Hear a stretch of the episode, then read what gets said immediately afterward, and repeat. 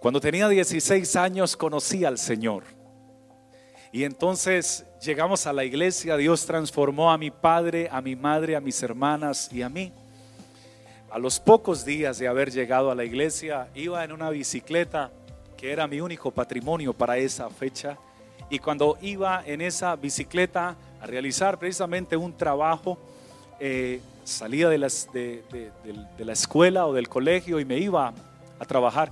Y cuando iba precisamente a, rumbo al trabajo, eh, en la otra vía eh, pasaron dos mujeres jóvenes y, y sentí de reojo que me hacían así.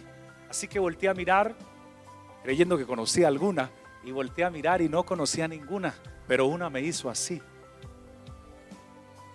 Entonces, yo también le sonreí.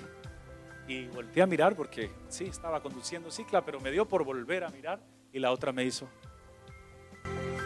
Y cuando me hizo así, entonces yo reí. Pero mientras yo reí no supe y ni me di cuenta que en los próximos segundos había un enorme hueco en la carretera por donde yo iba y que me lo estaban haciendo a propósito. Así que yo saqué pecho para que me viera más elegante montando la bicicleta y con una sola mano como los profesionales levanté mi mano y también les hice así. Cuando de un momento a otro me fui cuando iba de cabeza, hermano, rumbo a un enorme hueco que había porque estaban reparando la carretera y mi cabeza iba rumbo a una piedra, alcancé a poner la mano y se me dañaron los cinco dedos. No sé cómo lo llamen en su país, pero se me hincharon los cinco, se me descompusieron los, los cinco dedos, se me inflamaron, se, se movieron de su, del lugar donde debían estar y se me puso morada esa mano. Para esos días el pastor se le da por llamarnos a toda la familia Severiche y nos sienta en la primera fila porque había un evento especial en la iglesia.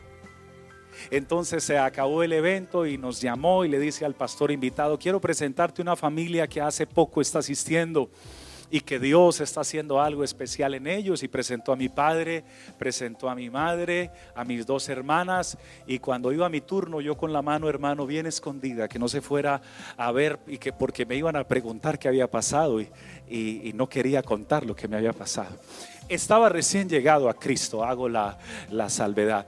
Así que cuando estaba yo así, entonces el pastor estaba muy sonriente. Cuando llegó a mi lugar, se quedó mirándome y como que cerró los ojos así. Y cuando cerró los ojos así, yo dije, pensé inmediatamente, qué chismoso ya le contaría lo que me pasó, porque yo le había contado a algunos amigos de la iglesia, qué chismoso le contaría. Y de una me preocupé, hermano, abrí los ojos y yo, ay, santo Dios, cuando después de cerrar los ojos, volteó al pastor invitado y le dice, y este es el último miembro de esta familia, Julio, y yo en él, y yo, ay, no, no, no, no, no veo algo especial. Y yo, amén, gloria a Dios. Y cuando él dijo que veía algo especial, yo descansé y en ese momento no sentí que fue lo especial que él vio. Pero yo sí descansé porque me sentía mal, porque no debía estar sonriendo ni mirando a personas desconocidas.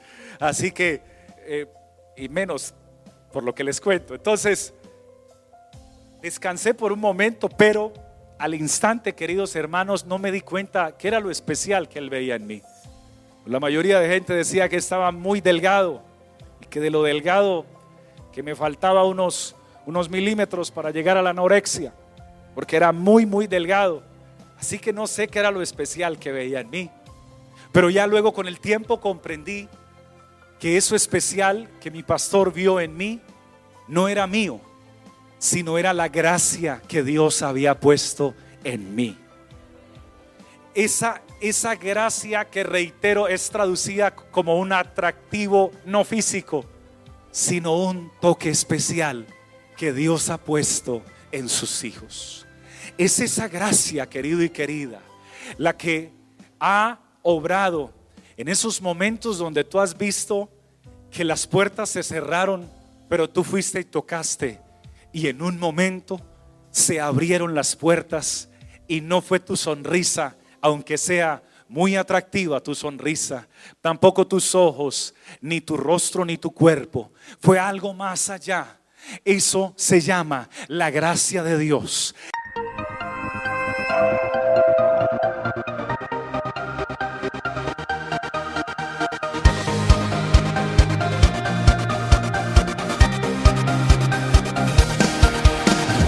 Tiempo de vivir de gloria en gloria, el gozo del Señor